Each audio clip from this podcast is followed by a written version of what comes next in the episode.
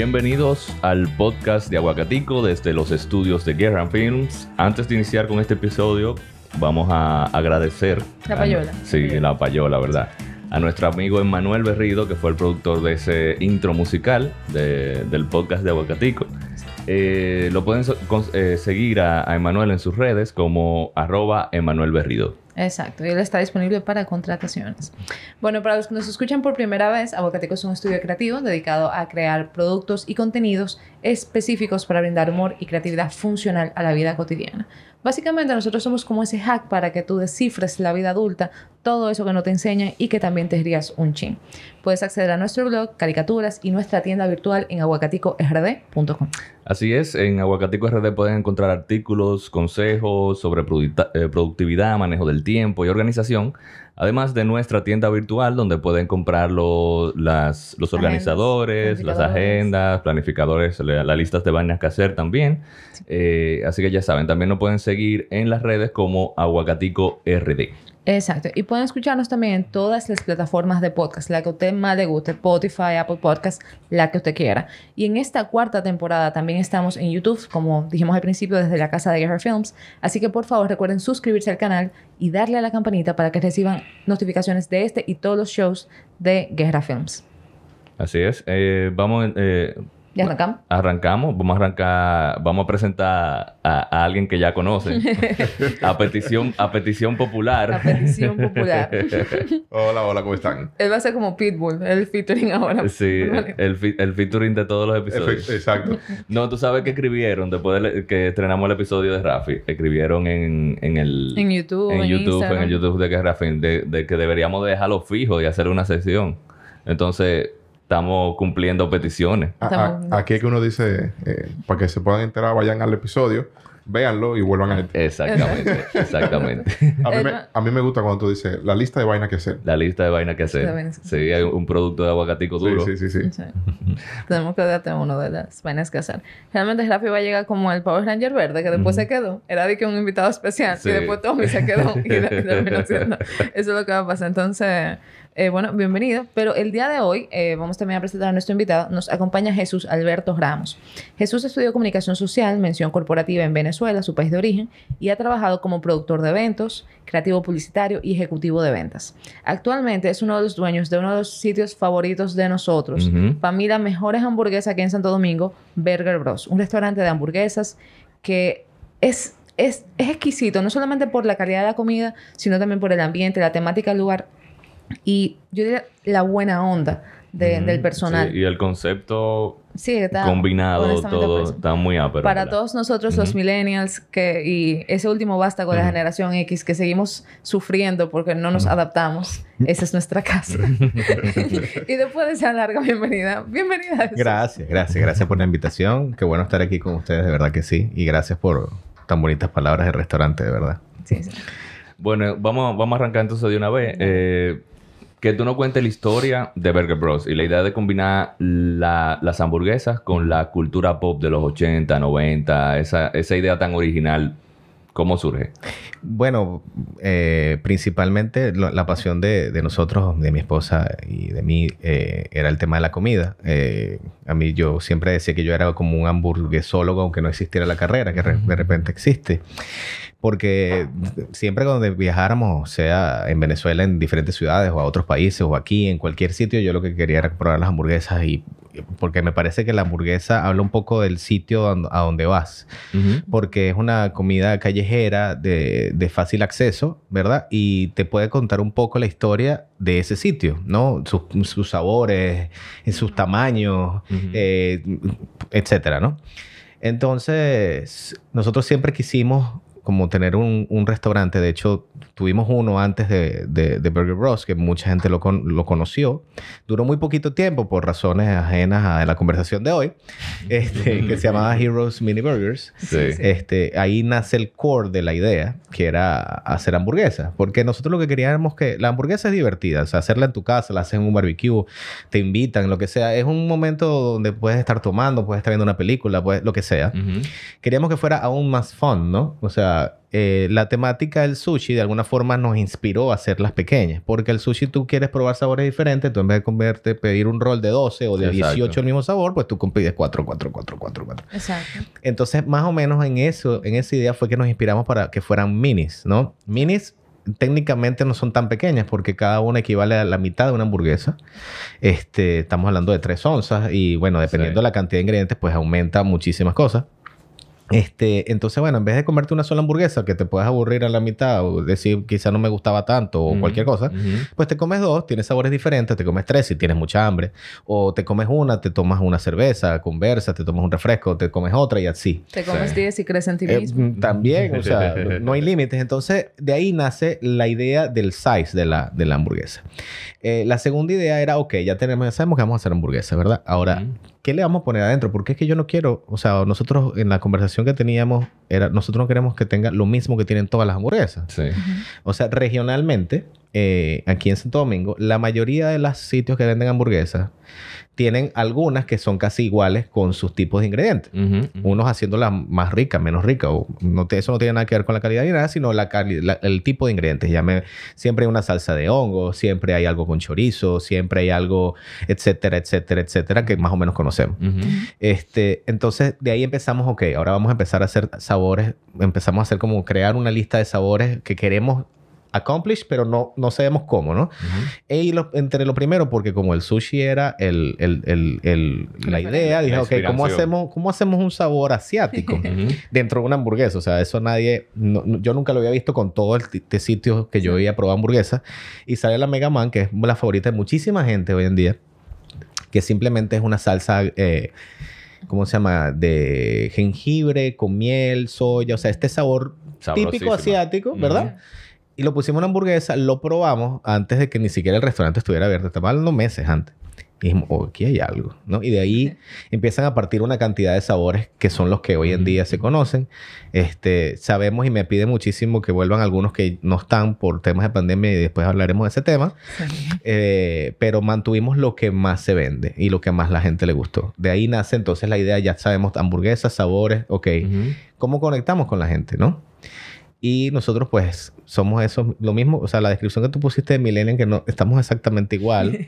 este, nosotros somos eh, cinéfilos, ambos, mi esposo y yo, eh, y bueno, mi socio también, este, que, que nos gusta todo lo que es la cultura pop, música, etcétera, etcétera. Y queríamos, y además estaba en boga en 2016, se mantiene la moda, pero como que empezó 2015, 2016, 2017, eh, que había muchísimas cosas retro. Estaba por ahí Stranger Things, Sí. ¿verdad?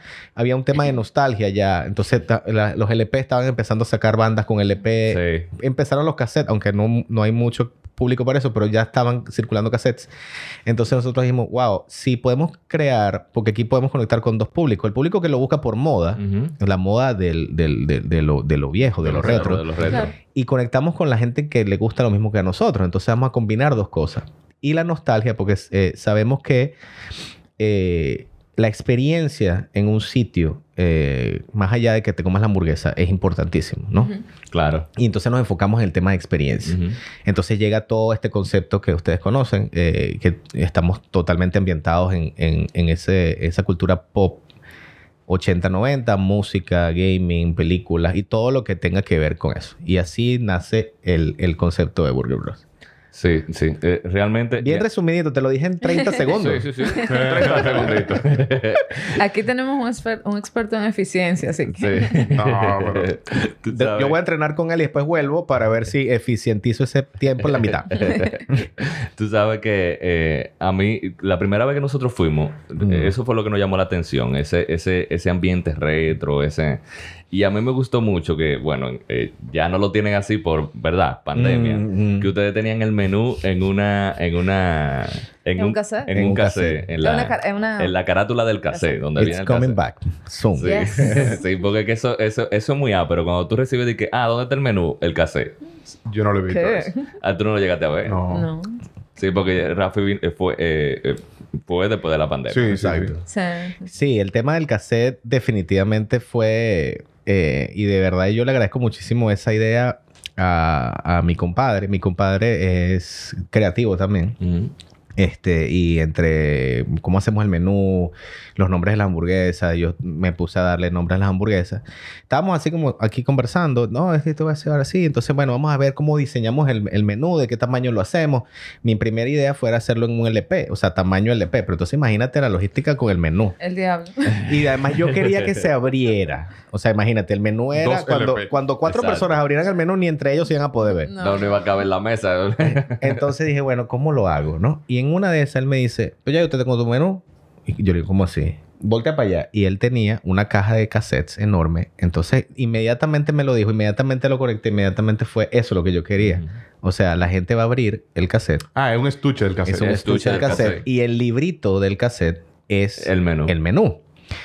Entonces dije, esto es, o sea, y la gente va a conectar, porque entonces había, ah, por supuesto, muchísimos muchachos que no tienen ni idea de lo que es un cassette, pero entonces va el papá, entonces el papá lo relaja, tú no sabes lo que es esto, entonces, y entonces ahí hay conexiones, hay historias que se empiezan a contar entre ellos dentro del establecimiento, que era lo que nosotros queríamos. No, y la experiencia de, por ejemplo, antes cuando uno compraba un álbum, ahora la, música tú la escuchas en una plataforma de streaming o compras la música así, pero cuando teníamos la experiencia de que tú comprabas un cassette o comprabas un CD y luego tú te sentabas a ver el artwork, eh, las letras, cómo fue ese proceso. sí, e-, era, era una experiencia diferente. Era una experiencia diferente. Desde que ibas a la tienda a comprarlo, o escuchabas la canción, entonces esa canción me gusta y entonces, pero la experiencia era disfrutar al artista completo. Exacto. Comprar el disco y con la, con la suerte que de repente no te gustaba el disco, era una canción, era un one hit wonder y tenía que quedarte con tu disco o eh. que te gustara todo el disco. Era toda una experiencia. Era toda una experiencia y, y, incluso los mismos, en, en, el caso de los CD, los libritos de los CD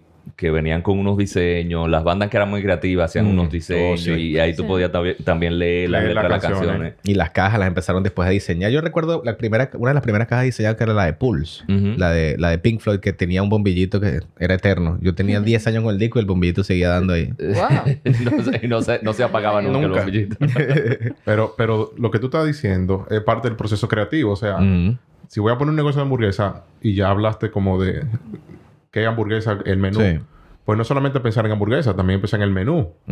¿Cómo, presento ese menú? Sí. ¿Hay algo más en el proceso creativo que hubo que trabajar, que hubo que pensar para poder... Claro, la decoración, ¿no? Porque, como te digo, em, hay sitios de hamburguesa que son técnicamente un sitio de hamburguesa, un sitio de pizza o un sitio de helado. O sea, es un sitio muy bonito que tú te comes tu hamburguesa, te comiste y te fuiste. Pero yo quería que pasara algo más, o sea, que la gente tuviera esa experiencia. Entonces, si ya desde que tú eres la puerta está decorado con esta temática retro, ¿verdad? Vas y te sientas, te dan un cassette. Entonces sientes y hay una canción que conectó con tu infancia por alguna razón, o te hizo recordar un amor, o te hizo recordar un momento, o te hizo recordar un viaje, ¿verdad? Llega la, hamburguesa, que además también está buena, y entonces te tomas una cerveza y sigue sonando la música. O sea, hay una cantidad de, cosas, o, o, ¿qué te digo? De, de sentimiento que, yo, que nosotros como negocio queríamos tocarte, ¿no? Todos, todos tus sentidos. O sea, todos queríamos como que llegar ahí para que tú te llevaras eso y volvieras. Porque todos los negocios de comida quieren que la gente vuelva. Claro. O sea, es una realidad. Mucho neuromarketing ahí. Oh, sí. Totalmente. Entonces, eso es. Lo que pasa es que nosotros lo hicimos a la antigua, pero lo hicimos. Exacto, exacto. Pero entonces, algo que a nosotros nos llama mucho la atención es que en Santo Domingo de por sí pasa que la vida de un bar o de un restaurante de por sí es efímera. hay muchos restaurantes que no te pasan la marca de los dos años. Cierto. Entonces ustedes no solamente, ustedes tienen cuatro años ya En agosto, el 26 de agosto pasado cumplimos cuatro años. Wow. O sea, ustedes no solamente superaron esa marca. exacto. Y también superaron una pandemia. ¿Cómo, ¿Cómo te lograron eso? O sea, ¿cómo te desadaptaron? ¿Cómo innovar? Mira, hay mucha, hay, hay, hay mucho que decir al respecto, porque hay, dependiendo del punto de vista, ¿no? Eh, hay algo que es muy cierto, que dependiendo del tamaño del negocio puede ser más fácil o más difícil. Sí. O sea, digamos un ejemplo de una de, de Applebee's. O sea, un, negocio grandísimo. Mantener esa cocina prendida un día con todo el staff debe costar lo mismo que yo abrir un mes. O sea, entonces, es, o sea, por eso te digo, hay perspectivas diferentes. O sea, también es el tamaño del establecimiento, el tipo de comida que haces, muchísima, cuál es el tamaño de tu logística para atender. O sea, la logística, por ejemplo, de un hotel entero, entero a un hotel loft ¿verdad? Es muy, diferente. O a un hostal que son cuatro habitaciones, es muy diferente. Entonces, los grandes, al menos que tú tengas un capital muy grande, llámese un McDonald's, o sea, ya transnacionales, tú puedes aguantar lo que se aguantó. De hecho, lo vemos. Quiénes fueron más o menos los que quedaron. Claro. Pero también vimos restaurantes de muy, muy grandes, o sea, con nombres que tenían 10 años en el mercado, que a los tres días de la pandemia cerraron. Por razones que pudieron haber aprovechado la pandemia por cualquier cosa, o simplemente no perecieron porque, por ejemplo, estaba la bebida incluida. Entonces, la bebida alcohólica en, en, en negocio, en la pandemia, fue lo más difícil. Sí. Nosotros, por ser el tamaño que somos, que no somos, somos, yo diría que somos de pequeño a mediano, porque somos un restaurante de 13 mesas, con capacidad de tener más, pero digamos, 13 mesas estándar. Este, y la cantidad de empleados lo que hicimos fue reducirlo. Eh, tampoco es que teníamos muchísimos. Estamos hablando que en total éramos seis, ¿ok? Incluyendo a dos de los dueños, o sea, mi esposillo. Exacto. Entonces nos quedamos con, con mi mano derecha, que, que, está en la cocina, eh, ella y yo, ¿verdad? Eh, pusiendo, poniendo en hold a los demás con todo el pesar del mundo porque no había forma de, de, de tenerlos conmigo. Claro. Con la promesa de que esto pasara, pues Sí, en dos meses. Y, tal cual, o sea, pasó, sí, 30 días. Eh, total que pasó el tiempo y los tengo de vuelta. Pero en fin, el, lo que hicimos fue adaptarnos rápidamente porque al no ser tan grandes, pues no tienes un inventario grandísimo, no tienes tantas deudas con suplidores, no tienes tantos compromisos, entonces como que puedes adaptarte más rápido. Eso no quiere decir que sea fácil. Lo que hicimos fue pensar rápido qué podemos hacer. Pues nos reducimos eh, y, y, y, también hay que ponernos en, el, en ese momento. O sea, lo que, lo que conocemos la pandemia hoy, hoy en día no es absolutamente ni parecido a lo que nos dijeron en ese momento. O sea, en marzo del año pasado era el apocalipsis zombie. Sí. sí, sí, sí. O sea, nosotros técnicamente yo dije, yo cierro esta puerta y yo probablemente no la abra más nunca. Un pánico. pánico. O sea, porque no teníamos información. O sea, nosotros llegamos al punto que yo decidí que las vajillas que teníamos en la casa, que eran de que esas vajillas que te regalan cuando tú te casas. Ahí hay que venderlo. Dijimos, no, no, no, vamos a usarlo. Porque Abre si nos morimos vamos a usar nuestra vaina porque el mundo se va a acabar. Abre toda la caja, no guarda Ábrelas todas. no esperemos momento especial. Ahora mismo, momento especial. Ese es el momento, especial. Eh, eh, el mindset de la gente cambió muchísimo. Eh, entonces, por supuesto, eh, fue muy, muy fuerte. O sea, cerramos, cerrado, cerrado un mes. Que fue como desde... Eh, que creo que cerraron el 16 de marzo. Hasta finales de abril nos estuvimos cerrados. auto pensando, como digo yo, auto pensando para adentro, para ver cómo vamos a hacer esto. Entonces empezamos a abrir em, con el tema de delivery. Eh, nosotros honestamente nunca fuimos fan de los delivery. O sea, no porque no quisiéramos, era un servicio, pero nunca nosotros hicimos hincapié en, que, en, en ese servicio. Lo teníamos porque es necesario. Claro. Pero no hicimos hincapié. Entonces, como que hacerle hincapié entonces ahora por necesidad. Entonces aprovechamos y también hicimos algunos arreglos, arreglos que no costaran nada. arreglos sin, sin, costo alguno. Este, y entonces como reestructurar el menú, ok, si volvemos con qué vamos a volver, cómo lo vamos a hacer. Eh, más o menos de eso se trató, ¿no? Y abrimos y de verdad fue súper, súper fuerte. O sea, digamos, abril, mayo, junio. O sea, te digo, si yo vendía una hamburguesa al día, eh, pasaba. Y había pasaba que habían tres días que no vendía ni una. O sea. Sí. Wow. Y bueno, también apoyo de gente maravillosa que tú te ganas en el camino. O sea, como las personas que nos rentan el espacio. Eh, digo gente maravillosa. Tuvimos la suerte, hay mucha gente que no la tuvo. Nosotros tuvimos suerte una, de, de las personas que nos rentó el sitio apoyarnos 100%. Y eso también ayuda muchísimo. Quizá yo no estuviera sentado hablando de esto. O sí, estuviera hablando de esto, pero con el restaurante cerrado. si no fuera por esta persona. este, que también nos apoyaron muchísimo. Más nuestra comunidad que creamos en los dos años y meses que teníamos. Eso eh, es lo que nos mantuvo abierto. Técnicamente fue la comunidad que creamos.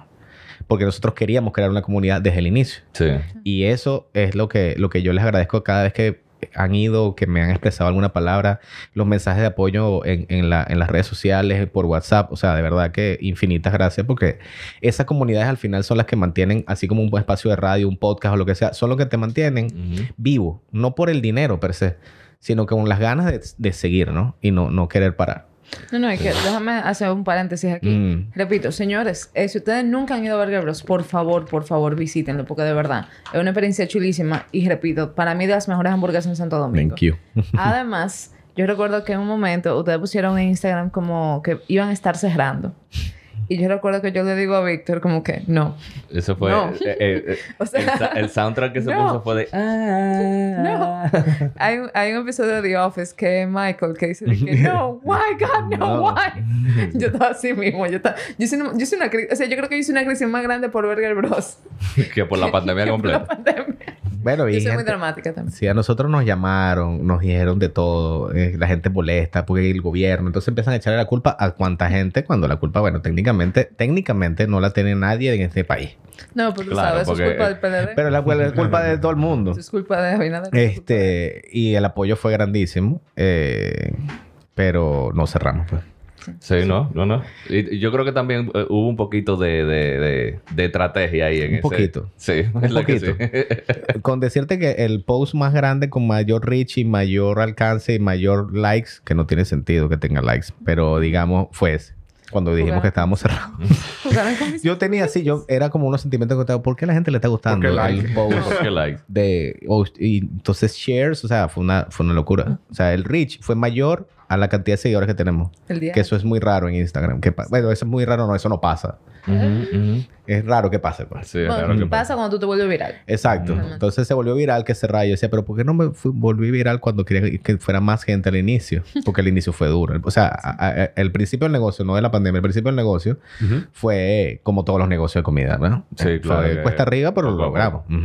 Tú sabes que eh, una de las cosas, viéndole el lado positivo también al tema de la pandemia y al tema de los cambios de horario, fue que ustedes empezaron a abrir a- eh, al mediodía. Ahora es loquísimo. Pero sí, sí. ahora loquísima y al mediodía estaban abiertos y eso, y Mm. eso para nosotros fue como que bien, porque estábamos trabajando de la casa, muchas veces no hay tiempo para preparar nada y Eh, ¿qué vamos a comer? ni deseo. Ni deseo Para tampoco. preparar nada. Ah, Sí, eso también pasa. Sí, entonces, sí. ¿eh? Hay mucha gente que dice, pero ¿por qué no te quedas en el día? Y yo le digo, bueno, Eh. cuando tú quieres trabajar aquí.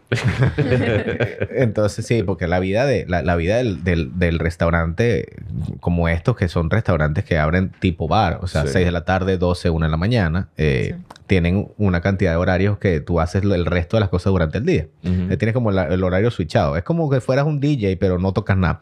Más o menos. Y no está tan a tan tarde, pero sí, es raro. Tú sabes que nosotros sabemos que Burger Pro es un negocio familiar, Sí. realmente que está muy involucrado tu esposo y tú. Entonces, la pregunta sería que ¿cómo ustedes hacen para poder balancear la vida familiar con el negocio? Que puede ser bastante complicado. Bueno, imagínate que nosotros abrimos el restaurante y nuestro hijo tenía meses. O sea, mi hijo nació en mayo y nosotros abrimos en agosto. Wow. Sí, lo que pasa es que antes... Ustedes parieron dos veces. Sí, Sí, Wow. en el mismo año. el mismo año. O sea, y con me- no, no, no hubo ni nueve meses de separación. Eh, al principio viene la- lo que pasa es que también es depende de la dinámica de la pareja, ¿no? Ujú. Eso yo creo que es muy importante porque hay dinámicas de dinámicas en pareja. Hay parejas que están acostumbradas a trabajar juntos. Hay parejas que no, no es que ni hablan del trabajo ni siquiera, ¿no?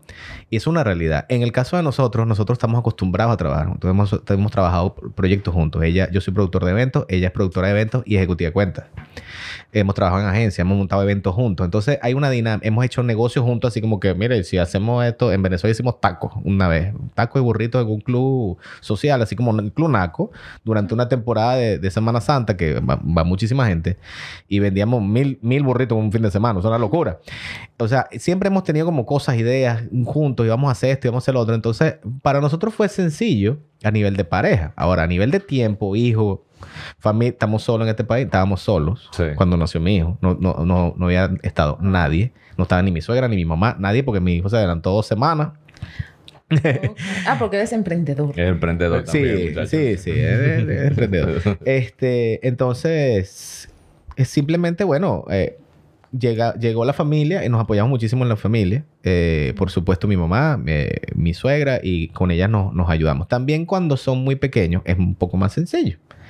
Digamos, porque la atención eh, está enfocada en otra cosa. O sea, es que, coma, que duerma, etcétera, etcétera. Entonces es un poco más simple. Ojo, mi hijo con meses estaba en el restaurante en un coche, al lado de la caja.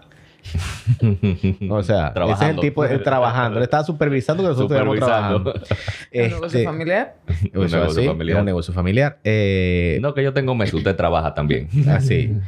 Ahora me dice, papi, pero ¿por qué no puedo ir para el restaurante? Porque tienes que ir para la escuela. Pero yo prefiero el restaurante. Sí. Así pasa. Este. Cuando pero... tenga que ir obligado al restaurante, va, Ajá. Me va a decir, no, mejor la escuela, la universidad. Pero depende mucho de la dinámica que tenga la pareja, ¿no? Eh, y hay que buscarse los espacios. Muchísimas veces ella iba sola, yo me quedaba con mi hijo, o yo iba solo y ella se queda con mi hijo. Muchas veces íbamos los dos y nos los llevamos a él. Muchas veces fuimos, nosotros dos se queda con la abuela, etcétera, etcétera. O sea, yo creo que es un tema de variedad. O sea, no, tratar de no encasillarse una monotonía de, de, ciclos, porque como creativos que somos, todos aquí, ¿verdad? Amén. No tanto. Pero te vas a volver creativo. Pero, Oye, para eficientizar proceso, porque yo vi el podcast, tú tienes que, tú tienes que ser creativo, bro.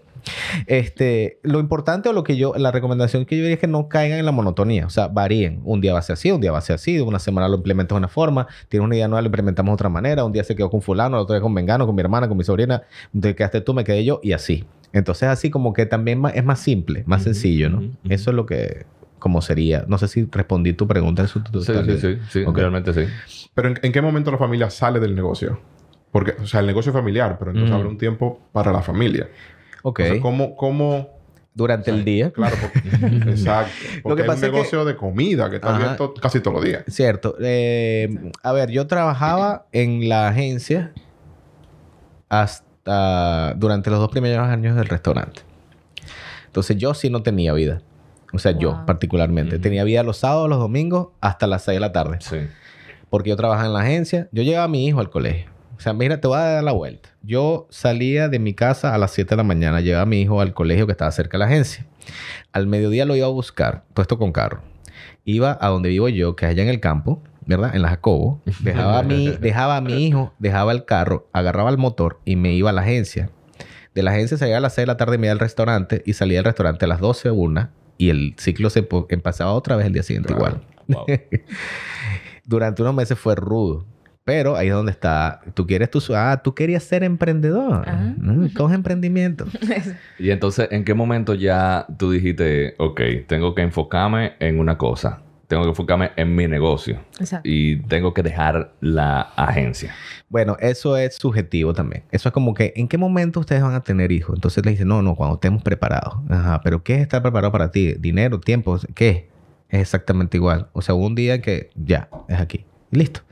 O sea, por, porque empezamos a ver que se estaban sacrificando más de lo permitido por la dinámica de la pareja. Como digo, la dinámica de la familia. O sea, ya no hay tiempo de nada. Entonces no, no puede ser así. Porque eso involucraba, como trabajé en agencia, los fines de semana también se hacían eventos, habían cosas de noche. O sea, miles y miles y miles de, de por qué es Y definitivamente no. O sea, el restaurante full y listo. Y tomé esa, esa decisión entonces de, ok, voy a soltar el fijo. Ajá para irme a mi negocio que me está yendo bien, pero... pero le falta. Pero le falta. ¿Cómo, ¿Cómo fue, tomé esa decisión? Bueno, porque yo dije que uno se autosugestiona. Tú dices, eh, lo vas a hacer a juro. Y vas a hacer que camine a juro. Lo que, lo, el, el, el, el, push que faltaba lo se termina dando cuando nada más esa es la fuente de ingresos. Claro. Entonces ahí... Se, emprende por, por una oportunidad en el mercado o por una necesidad personal. todo junto todo junto. Entonces ahí empezaron a ver, y ahí se empezaron a ver los cambios.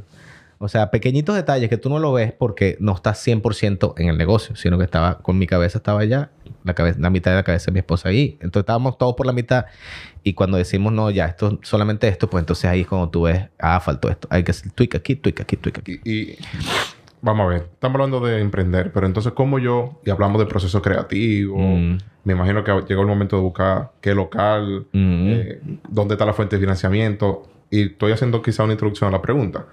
¿Cómo yo emprendo? O sea, ¿cómo, ¿cuáles son los pasos que yo tengo que dar para yo emprender? Yo que soy empleado, no tengo mm. ningún emprendimiento todavía. ¿Dónde yo busco información? ¿Cómo yo me educo? ¿Cómo yo sé las facilidades que me puede dar un gobierno o no tuviste facilidades? No, no, yo no, yo todo fue como un, decirte, sector privado. Un estado, exacto. Exacto. Yo creo que lo primero es un es una filosofía de vida. Eh, hay gente que que yo siento que todos podríamos ser emprendedores porque todo el mundo tiene talento para algo, todo el planeta. Este, pero hay gente que nace para trabajar para otra persona, ¿ok? Eh, porque el sistema o el, el, planeta o como sea, los gobiernos, los estados, las leyes, etcétera, se manejan de esa manera. Este, hay gente que es un poco más, eh, más extrovertida y le gustaría emprender cualquier cosa. O sea, que son negociantes de... O sea, yo, por ejemplo, no soy negociante. Digo negociante es la gente que puede comprar esta botella y venderla en dos segundos y medio. Y aquí hay muchísimo emprendimiento de ese estilo, que es lo que lleva emprendimiento informal. En los países latinoamericanos, por lo menos en Venezuela y en este, que son los dos que conozco profundamente, hay muchísimo emprendimiento eh, informal. El que compra, vende, compra, vende, sube, baja, entra, sale, yo te hago, yo te subo, yo te bajo, yo soy chofer, yo vendo casa, vendo apartamento, vendo, vendo farmacias, vendo medicina, vendo carro, vendo motos, vendo... O sea, es impresionante. Pero de toda esa gente que hace eso, tiene que como canalizarlo para que de verdad el emprendimiento dé el resultado. O sea, tú no quieres vender carros estando en tu casa. Yo, no, yo compro carro y vendo. No, tú quieres, mi menos que vender carro y abrir un dealer. Exacto. ¿Verdad? Como que ya establecerlo físicamente. Entonces, es, es ahí. Yo creo que es un tema de decisión personal y, que de, y de motivación. Y que de verdad hay gente que tiene la facilidad económicamente de poder emprender. Se supone y técnicamente se supone que debería ser más fácil muchas veces que tengas el dinero no es la solución, porque quizás tú tienes el dinero pero no tienes una buena idea. Exacto. Entonces...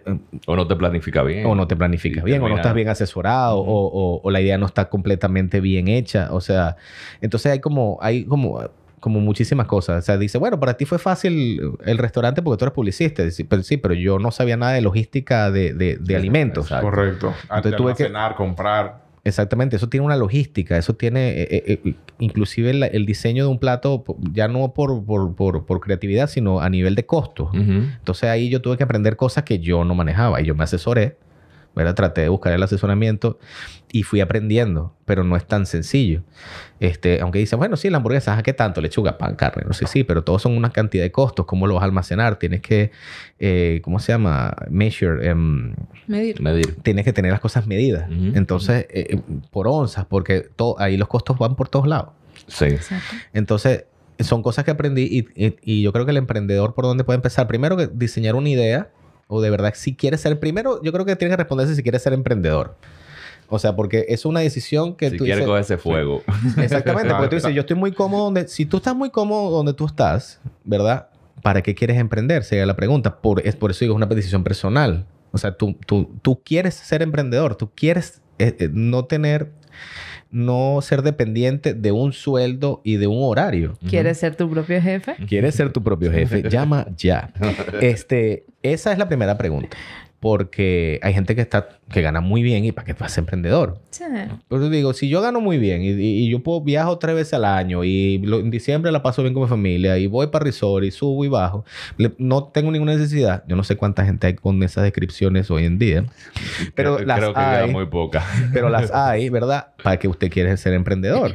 De repente lo quiere porque en su mente dice, ok, yo voy a hacer esto un tiempo, pero yo quiero tener mi negocio propio porque a mí me gusta el arte por ejemplo, y yo quiero tener una galería de arte. Exacto. O yo quiero ser, yo estudié odontología y aunque yo trabajo en un banco, yo quiero ser, ejercer mi odontología. Por ahí que vamos, tú me estás entendiendo. ¿Tú eres odontólogo? No, mi esposa. Ah, ok. Entonces, eh, eh, hay una cantidad de cosas que va pasando, más la vida, que la, la, vida misma, más las oportunidades, los amigos, los hijos, etcétera, ¿no? O sea, hay un poquito de todo. Es que todo es tan subjetivo. Últimamente me he dado cuenta de eso. Sí. Esta pandemia yo creo que hizo que una, la cantidad de gente, o sea, analizáramos la vida de otro punto de vista. Yo creo que eso es lo, lo bueno de todo esto malo que pasó. Realmente. definitivamente. Tú sabes que me llama mucha atención porque tú respondiste mucho de las preguntas, de una de las, de, lo de la siguiente pregunta que teníamos. Es que, yo me leo la mente. Oh. ah, por eso. Eso lo aprendí en la pandemia. ¿Eso fue la vacuna? no, mentira, mentira, mentira. Eh, no, pero tú sabes que mucha gente también, con esto de emprender, em, no todo el mundo tiene que emprender. Pero, por ejemplo, hay personas que dicen, mira, a mí se me da muy bien hacer esta salsa de pasta. O a mí las hamburguesas se me dan muy bien. O se me da muy bien hacer, qué sé yo, una lasaña, una cosa que yo hago. Pero volvemos a lo mismo. El tener un restaurante tiene mucha demanda. Entonces, no es simplemente que tú cocinas muy bien. Exacto. Si tú tuvieras que resumir tal vez el, el, mejor consejo que tú pudieras darle a una persona que quiere empezar un restaurante, ¿qué tú le dirías? Que no lo haga. Piénsalo Siguiente pregunta. No, eh, yo creo que la gente, todo el mundo dice que el negocio de la comida es sacrificado. Sí. ¿Y qué creen ustedes de los ingenieros civiles? que tienen que estar cogiendo lucha a las 5 de la mañana con un obrero debajo de una pepa de sol. Cogiendo sol ahí, cogiendo humo y... y, ah, ellos son felices. Yo conozco más de uno que va al restaurante con las botas sucias y va en la, en la, noche a comer y que pasó lucha todo el día y él es feliz en su trabajo. Igual que los médicos. Yo veo a los médicos, ya, que tengo un paciente a las 5 de la mañana y se Ah, y tienes no sé cuántas operaciones y no sé cuántas consultas. Y digo, eso es sacrificado. ¿eh? Yo conozco y tengo familiares médicos. O sea, díganme los abogados que son los que tienen que ir para tribunales a cada rato y documentos para allá, documentos para acá. Es una locura. O sea, yo como publicista digo que es un sacrificado. La gente dirá que los publicistas estamos locos y que lo que sacrificado somos nosotros. Así como los restaurantes, ¿no? O los bares o lo que sea. Este tú me has hecho era un consejo. Exacto. Que lo piensen bien y que estén seguros. Porque es un paso que cuando una vez que lo das, ya no puede echar para atrás. Porque una vez que usted abrió esa puerta, usted tiene un compromiso. O sea, tiene un compromiso y una obligación, tanto contigo como con el público. Usted va a vender una experiencia, o una comida, una pizza, un helado, lo que sea. Usted abrió esa puerta, usted tiene que seguir. Exacto. O sea, nosotros abrimos y nosotros hicimos muy al old school. O sea, siendo publicista y con la filosofía de nosotros, tanto mi socio y yo conectamos muchísimo y por eso que somos socios y, el, negocio funcionó. Y mi esposa y su esposa. ¿El, socio no es familia? No. O sea, nosotros somos cuatro. Mi, esposa y yo. ¿Verdad? No sé por qué me dije primero, porque faltaba la otra gente, pero bueno. Eh, mi socio con su esposa, mi esposa y yo. Somos nosotros cuatro. Nosotros somos operativos 100%, ¿ok? Por, por, por cómo nos dividimos, cómo íbamos a trabajar esto, ¿no? Este... Y una de las cosas que hicimos al principio, nosotros haciendo toda la planificación, hicimos, ajá, menú, el local se buscó, lo pintamos de este color, como empezamos a comprar la decoración, los cuadros, los muñequitos. La... Dijimos, ok, ahora vamos a sentarnos, vamos a hablar de mercadeo. ¿Qué hacemos? Entonces, alguien, un, alguien, un amigo mío me dijo, bueno, tú sabes que tú tienes que contratar influencers. Y yo le dije, yo, yo no voy a contratar a ninguno. Entonces, pues tú sabes que eso va a hacer que tu tiempo de, crecimiento, se alargue. Le dije, no me importa, me la juego. Porque yo tengo, tú tienes que, tu filosofía, tú tienes que respetarla. O sea, si tú tienes una filosofía de vida, respétala. Porque eso es lo que te va a abrir la puerta a lo demás. Si tú te faltas el respeto, que es como yo lo digo, ¿no? Y tú empiezas a venderte como idea o como cualquier cosa, tú vas a faltar de ti mismo y no te van a salir las cosas bien. Te van a salir bien, probablemente, un tiempo. Pero eso quizás no perdure.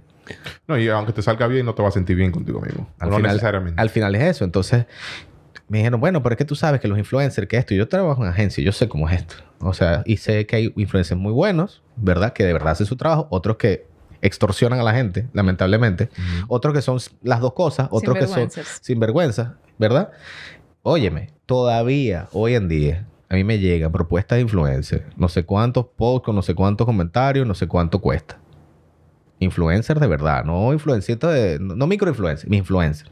Que digo, pero de verdad. ¿Me entiendes? Entonces, yo, eso fue lo primero que hice. Yo me respeto y yo no voy a poner, no voy a pagarle a ningún influencer. Yo lo voy a invitar. Porque eso es como el deber, como es como, vamos a invitarlo, le mandamos una invitación, el que quiera bienvenido. Exacto. Porque además quiero que hable del restaurante y de la calidad como realmente es. Yo no quiero que haya nada viciado en el camino, porque si yo le pago a uno, entonces va a decir que está bien, y si no está bien, entonces él va a vender que está bien, pero cuando la gente venga no va a estar bien. Entonces yo mismo me hice daño a mí mismo. Exacto. Entonces no tiene sentido. No, y, yo creo que esa es una de las razones por las cuales muchos restaurantes y muchos sitios de comida y, mm. bares, etcétera, tienen una, una vida muy, muy corto. Probablemente puede ser una de esas razones. porque muchas veces se hace un hype muy grande con, el, con el lugar, con el sitio y se pone de moda el sitio. Exacto. y, y, la gente tiene una expectativa, crea una expectativa y va al sitio, no le gusta y no vuelve jamás. No, y que va a tirarse la foto en el sitio y al final el, producto per se, que realmente la experiencia y la comida no es... Ojo, negocio negocio. Y yo no, yo no, yo no critico a la gente que tiene negocio de esa manera, que tiene la capacidad. Nosotros no tenemos la capacidad monetaria. Ojo, teníamos un capital y dijimos, bueno, para mercadeo, ¿qué ponemos para marketing? Y yo no tenía lo que puede tener uno de estos restaurantes que abren o estas cafeterías o estas cosas que abren ¿verdad? Que sabemos que por el sitio, la envergadura y el nombre, pues obviamente tienen, tienen cómo invertir. Yo no critico el que lo hace, porque es un negocio. Lo que pasa es que nosotros, como te digo, lo manejamos old school por nuestra filosofía de vida y como nosotros vemos el mundo. O sea, yo lo voy a abrir de esta manera y, y a la suerte. Y con la suerte, pero con, digo yo, suerte, ganas y que lo hagas bien, pues no te tiene que ir tan mal. Y con un concepto claro de cómo lo queríamos hacer. Entonces, si nosotros no, no jugamos ese juego, no, no fuimos con influencers, lo invitamos, si fueron par, eh, nos hicieron un review, chévere, etcétera. nuestro gran influencer es Google. Eh, que la gente nos busque ahí y que vea los reviews y, y, lo que, y lo que la cantidad de seguidores y los comentarios en las mismas fotos. Y los influencers son la gente que va, como, como ustedes. O sea, yo tengo clientes que van semanal. Semanal hace años. Yo tengo clientes que empezaron a ir hace cuatro años y siguen yendo. Hay gente que todavía va, que yo, que de repente tiene tres meses que no va, pero son asiduos. O sea, y no hay nada que te satisfaza más que eso, que tú veas un cliente volver. Sobre todo cuando hay un cliente nuevo después de cuatro años, ¿no? Yo tengo un cliente que empezó a ir, creo que ayer fue la tercera vez que fue, en un mes. Es nuevo. Y y, me sentí tan bien como me pasó como me pasó con ustedes o como me pasó cuando alguien fue por primera vez cuando yo recién abrí. O sea, me esa es la misma satisfacción que tengo cuatro años después. Entonces, eso es jugar a que tú te sientes bien contigo y tú estás haciendo las cosas bien. No tendré todo el dinero del mundo, no, no habré abierto otra franquicia, no habré abierto otro Burger Bros en Punta Cana, otro en Puerto Plata. Por ahora. Por ahora. Pero funcionó. O sea, el plan y la estrategia funcionó. Es lo que tú sentías, es lo que tú querías y lo estás viendo en realidad. La pandemia paró porque les voy a decir, nosotros pasamos el gap ese de dos años, ¿verdad? Agosto 2019. En febrero y en enero y febrero vendí más que en diciembre y en noviembre, cuando era todo lo contrario en los, años anteriores. Ah. Yo había llegado, como decirte, a esa ola y dije, llegó, se llegó, llegó el momento, son dos años y medio, llegó. Y llegó, llegó con pandemia y todo incluido. Pero la pandemia nos, nos, nos enseñó, como te digo, y pasamos la ola pasamos el túnel y cuando dijimos que cerramos y no cerramos y, estar hoy en día y yo voy y abro la puerta todos los días, yo, yo no lo puedo creer. O sea, cuando pasas por las calles y ves tantos negocios cerrados que perecieron, negocios que tenían años. Había un, hay, una, hay un restaurante de hamburguesas ahí en la Lope de Vega que tenía toda la vida. No me acuerdo cómo se, se me olvidó el nombre. ¿Cómo se llama? El que está cerquita del... Del frente a... que estaba frente a... Nuevo Centro. El que está en la ah, esquina frente a eh, Nuevo eh, Centro. Pícalo. Pícalo. Pícalo. O sea, es un negocio de tradición de toda la vida. Sí. Y cerró. O sea, cuando tú ves esas cosas y tú vas y yo llego y abro la puerta, a mí me ha dado sentimiento. O sea, cuando, cuando los momentos eran difíciles, que tú veías gente cerrando, sacando muebles, que yo lo vi, porque yo muchas veces transitaba cuando los demás no transitaban por el tema de la pandemia. Y yo veía cosas así. Y decía, Dios mío, que a nosotros no nos toque. Y la única forma que no nos tocara era keep going. Claro, adaptando. está trillado, pero es así. O sea, sí. No, y, realmente, luego de, de, sobrevivir a la pandemia, yo creo que con la experiencia que tú adquieres, es muy difícil tú, sucumbir con, otra cosa que te pueda presentar. Porque, o sea, tú pasaste lo que uno imaginaría que es lo peor que puede pasar a una gente. O sea, eh, eh, una pandemia donde todo el mundo está cerrado, donde el, hay mucha incertidumbre. Mucha incertidumbre, donde eh, eh, los restaurantes, los bares dependen de que la gente vaya y, y coma en el lugar. Cuando te dicen no te aglomeres. Y te dicen no te puede aglomerar. Entonces tú sobrevivir a eso realmente te, te, da una experiencia que tú dices, oye, hay poca cosa realmente que pueden hacer que, que, que yo, que, que este negocio se vaya. Sí, el panorama personal a, nosotros, productores de eventos y un restaurante. Las dos profesiones necesitan gente. Todo detenido. Todo detenido. Yo decía, ¿qué hago ahora? Óyeme, me puse ese streaming. Yo juego, yo, yo soy yo soy gamer. Ah, ah te puse, te puse oye, me, compré, oye, me compré de todo para el stream. Yo dije, nada, tú no sabes si esto continúa y hay una pandemia, un apocalipsis zombie, todas las nubes tapan la tierra como en Matrix y yo tengo que, vivir de algo porque me agarré jugando y generando cuarto, ¿verdad? Exacto. Pasaron cuatro meses y yo digo, déjame revisar mi cuenta de Twitch. 0.006 céntimos. Para poder colectar necesitas llegar a los 100 dólares primero. O sea, yo dije, 2028 por ahí 100 dólares, van a hacer algo. Fue un buen experimento, aprendí muchísimo. Sigo jugando, pero no streameando. pero, pero es una cualidad del emprendedor.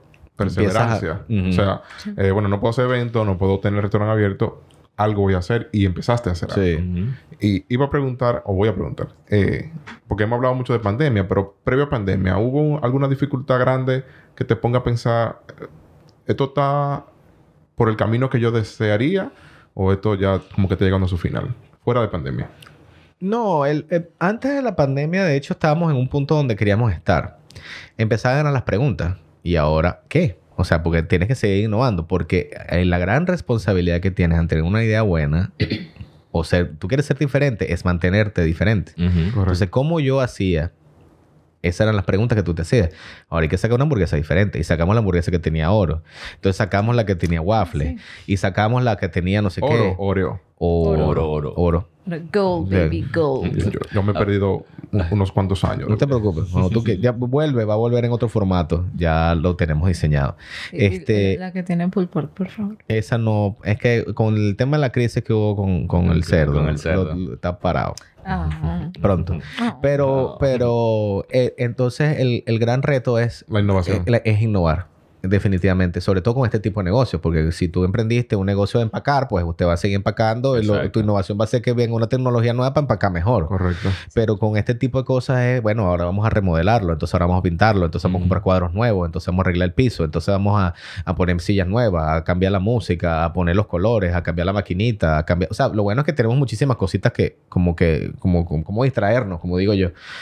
Pero el tema de la comida es importante porque hay olas, o sea, yo tengo un público objetivo clarísimo, que somos todos los que, como nos dicen las malas lenguas, no los frikis, los geeks, los, los que les gustan las cosas raras. Yo he escuchado de todo en mi vida. Eh, como, o sea, yo tengo clubes de lectores. Clubes de lectores, escuchen esto. El mundo se va a salvar. Yo tengo clubes de lectores que iban antes de pandemia. Ahorita han ido dos veces ahora. Clubes de lectores de muchachos que no tienen ni 20 años. Sí. Que llegan y se reúnen en el, en el restaurante 18 o 20 muchachos a discutir sobre un libro ¿ok? Y a exponer el siguiente para que todo el mundo se lo lea para dentro de un mes volverse a ver. Sí. Tú ves eso y tú dices, tiene salvación. Sí. Estamos salvados. Sí. Porque la gente cree, como hay un hay una masa de gente que consume cosas que nosotros estoy seguro que no consumimos. Y tú ves eso y tú dices, que esto es una ola grandísima, que yo no puedo contra ella. Pero tú ves estos pequeños rubros a mí no me importa ser minoría. Y es más, yo prefiero ser minoría. Claro. Si es por eso. Pero entonces yo traté de reunir a toda esa minoría junta. Pues entonces yo tengo el club de lectores, tengo los clubes, el club de, de los muchachos que juegan juegos de mesa, los de Playground. Ah, sí, sí. Todos ellos, esos muchachos, tú no sabes la cantidad de gente que va por, por eso. Tengo la gente que le gusta el rock and roll, la gente que le gusta el cine, van creativos, van publicistas. Los gamers. Ha ido Taba Blanchar, ha ido Juan Basanta, o sea, ¿me entiendes? O sea, y, van gente de, a, a hacer preproducción para, un, para una productora. O sea, no, que nos vamos a reunir porque vamos a, producir el día siguiente, entonces hacen la reunión de preproducción ahí. O sea, está toda la gente que somos los creativos, como que yo digo los creativos en todos los ámbitos, ¿no? Que tengan que ver con esa parte hay otros creativos, digo yo, tú eres creativo. Sí, sí, eso, eso, eso, eso, de eficientizar procesos. Sí, hay, que, ser creativo, obligado. hay que hacer un poco de magia a veces. Eh, no, eso es más creativo que un mago, Entonces, a mí me gustaría como para, para ir como con una nota de humor. ¿Cuáles son las cosas más raras que te han pasado trabajando con esto? Porque yo me imagino que lidiar con gente no es fácil. Tú no tienes idea las cosas que han pasado. Porque así como llegan muchos clientes bien, eh, gente heavy, vaina, también llega gente como que... What the fuck? There's weird people. Nos dicen weird a nosotros y yo he visto cosas raras. Óyeme, una vez recuerdo clarito, llegaron dos personas, así, normal, una señora y un señor mediana edad. Se sientan Óyeme, están viendo el... Ustedes han visto el restaurante. Llegaron al restaurante, la música, ¿eh? se sentaron en una mesa. Dos copas de vino, por favor. ok. y yo veo al señor y le digo, em, no vendemos vino. Se me quedó mirando como que como que yo estaba loco. ¿Cómo, es, posible que tú no tienes O sea, usted se sentó en Nimpao, señor. O sea, que el restaurante te da como para eso. O sea, el look and feel del restaurante, tú también lo estás sintiendo. O sea, y le digo, no tengo vino. O sea, tengo cerveza y refresco. Entonces le digo, hamburguesa, digo, cervezas y refrescos. Me dice, podamos un jugo natural. Ah, ok. Señor, no vendemos jugo natural. Cerveza y refresco, ¿verdad? Podame pues dos cervezas. Entonces le llevé dos cervezas, se apagó la cerveza y se fue. Este, pero ese tipo de... eso me pareció súper raro, pero súper raro, porque tú estás viendo el sitio, ¿no? Tú llegaste y te sientas. Es como que no sé, es como si yo llegara a, un cigarro, a un cigarro, un cigarro vaina de esta y yo pida un jugo de limón, o sea, no sé, algo raro, un, no sé, un lecho sacá en, un cigar shop, ¿me entiendes? No tiene nada que ver. eso me parece súper raro. No, que tú vayas a un cigar club y, te, y te moleste el humo. Exacto. o, sea, no sé. Una vez estábamos cerrando el... Pero, pero, pero si a mí me parece raro que pidan una hamburguesa sin el pan solo la carne, como mi esposa. Pero, oh, óyeme, y se ha vuelto un hábito. O sea, sí, por el tema de la alimentación. Yo tengo un cliente fijo, tengo cliente fijo. Ese, por ejemplo, fue un reto al, inicio. Decía, ok, yo tengo toda esta gente atendida y la gente que quiere hacer fit. O sea, yo como empresario, emprendedor, yo digo, yo también quiero ser público, ¿cómo le hago?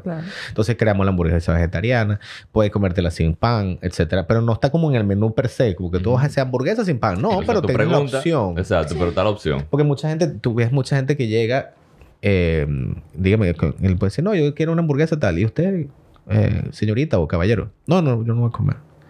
Es que el que va a comer es él. Y yo, sí, pero... O sea, tú te quedas como que... Guay. No, porque yo no puedo comer pan. Pero no se preocupe. Aquí sin pan. O como sea. Proteína.